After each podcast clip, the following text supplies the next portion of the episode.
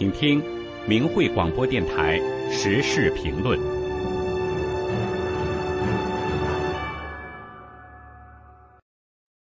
请听时事评论：为什么说江泽民是败坏中国人道德的祸首？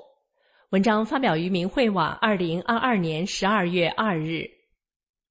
十一月三十日，江泽民的死讯得到了中共当局的证实。由于瞒病不瞒死是中共的一大传统，因此江泽民之死已是不争的事实了。大家都知道，江泽民靠着镇压六四，踩着学生的鲜血上台，因权力得来的不光彩，因此上台后自然就底气不足。于是他就用手中的权力做交易，只要下面的人不反对他，贪污腐败都不算个事儿，而且贪污数量越大越好。因此，江泽民被中国网民封为中国的腐败总教练，意思指江泽民不仅自己闷声发大财，还引导纵容中共各级官员贪腐。什么道德廉耻，什么精神文明，在江泽民的手中，连最起码的遮羞布都不要了。江泽民的贪腐政策，无疑颠覆了中国人心中的价值观。打掉中国人千百年来形成的道德理念，否则，只要还有基本的道德观念，你一贪，人们就能看明白。而这也是江泽民痛恨法轮功的原因之一，因为法轮功倡导的真善忍的原则，犹如一面最清晰的镜子，能将江泽民与中共的一切丑陋给照出来。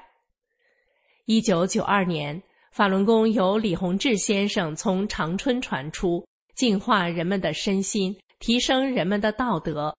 这在当时的中国可谓一种常识。至一九九九年，每十几个中国人里就有一个在学练法轮功。有人身体有病治不好了，别人会说：“你试试练法轮功吧。”有人德行太差了，别人会说：“你看看人家练法轮功的。”前人大委员长乔石曾撰写了一份详细的调查报告，上交给了中共中央政治局，题目是“法轮功于国于民有百利而无一害”。然而，一心贪腐、小肚鸡肠的江泽民，岂能容得下真善忍？于是，一九九九年七月，在其他六个中共常委都不同意的情况下，江泽民一意孤行。发起了对法轮功的迫害，江泽民公开教唆官员迫害法轮功。谁在法轮功问题表现积极，谁就有高升的资本，并且成立了专司迫害法轮功的六一零办公室。六一零办公室相当于第二个中央，可以任意调遣人事和资金，横跨国内外。这个机构没有经过任何法律程序。是一个不折不扣的非法机构，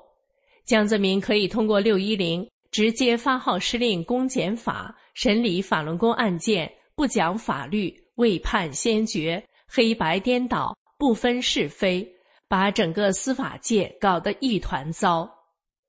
在经济和社会政策方面，中科院可持续发展战略研究组组长、首席科学家牛文元说：“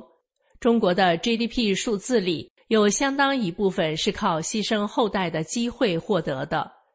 二零零三年，中国占世界经济总量不到百分之四，对原煤、钢材、水泥等能源和材料的消耗却占到全球总量的三分之一左右。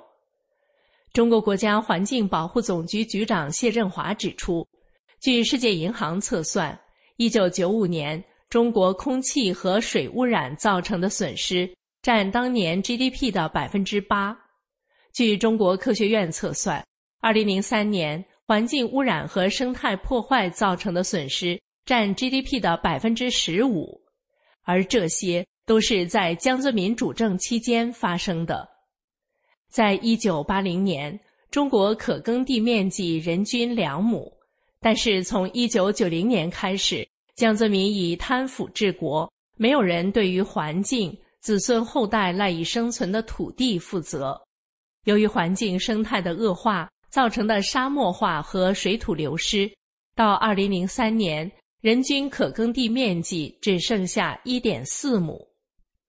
环境的污染也是江泽民治理不善的祸根之一。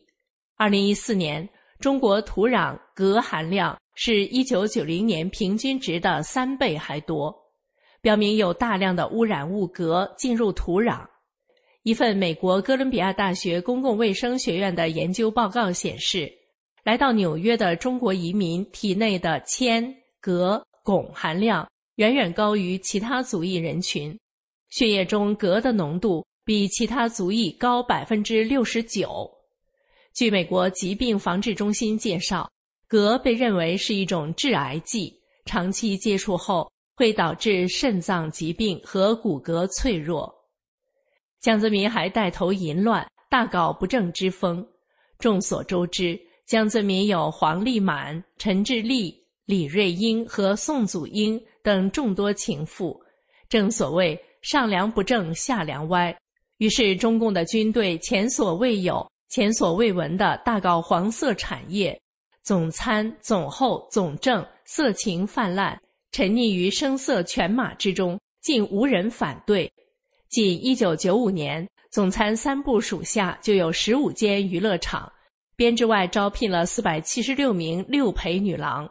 再到全国城市乡县，淫乱场所无处不有，全国上下乌烟瘴气。与色情泛滥的同时，赌博也大行其道。有一句市井民谣，颇能凸显赌博的盛况：十亿人民九亿赌，剩下一亿搞传销。据有关机构二零零三年的一份年度统计报告显示，中国的赌博活动与赌博犯罪正呈上升趋势。清朝的蒲松龄说过：“天下之倾家者，莫速于赌；天下之败德者，亦莫甚于博。”据中共官方每年发布的禁毒报告记载，一九八九年公布的全国吸毒人数有七万人，十年后。一九九九年为六十八点一万，二十年后，二零零九年为一百三十三点五万名。这仅是有案可查的显性吸毒人数，按一个显性吸毒者背后起码有七个隐性吸毒者来计算，中国吸毒人口将近千万。在江泽民的治下，黄赌毒如同卵三胞胎一般风靡全中国。以上的种种变化，均是在江泽民直接统治下的十几年内发生的事情。然而，江泽民最邪恶的是对中国人精神世界的荼毒，其中对法轮功的迫害，是对中国人的精神世界最大的摧残。据明会二十周年报告数据称，从一九九九年七月二十日到二零一九年七月二十日这二十年来，在中国大陆。被中共抓捕的法轮功学员总人次至少为二百五十万到三百万，一人多次被抓算多次。在江泽民的淫威下，中共对法轮功学员实施罚款、抄家、开除公职、劳教、判刑、虐杀，甚至活摘法轮功学员的器官，谋取暴利。更为残酷的是，器官移植的祸结正在从法轮功学员。异议者、维族人蔓延向普通家庭。近几个月来，不断有十几岁的孩子和年轻小伙子莫名失踪。从家属到民众的质疑，纷纷指向活摘器官移植这个星球上从未有过的罪恶。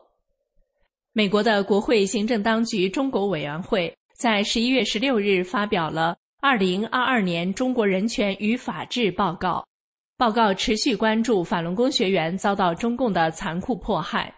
报告指出，一些中国人可能因器官摘除而被杀害。报告引用了美国移植杂志二零二二年发表的一项研究，表示，该研究证实法轮功学员等良心犯遭摘除器官而被处决。这是美国国会第一次在报告中明确写出法轮功学员被活摘器官。国际社会从谨慎的质疑到明确表态，是对于江泽民及中共迫害法轮功、活摘器官的证据链，包括录音、录像、证言、证词的确认后，二零一九年，英国御用大律师杰弗里·尼斯爵士主导的人民法庭得出结论：中共活摘器官存在，而法轮功学员是器官供应的最主要来源的证实。江泽民迫害善良、丑事干尽、腐败避俗，是败坏中国人道德的祸首，终将被钉在历史耻辱柱上。历史的审判必将清算魔类的罪行，正义可能会迟到，但他最终不会缺席。大量迫害法轮功的恶人已经遭到报应，江泽民的死亡正加速中共瓦解。那些还在试图维持迫害的人，需要立即重新认清形势，悬崖勒马，将功补过。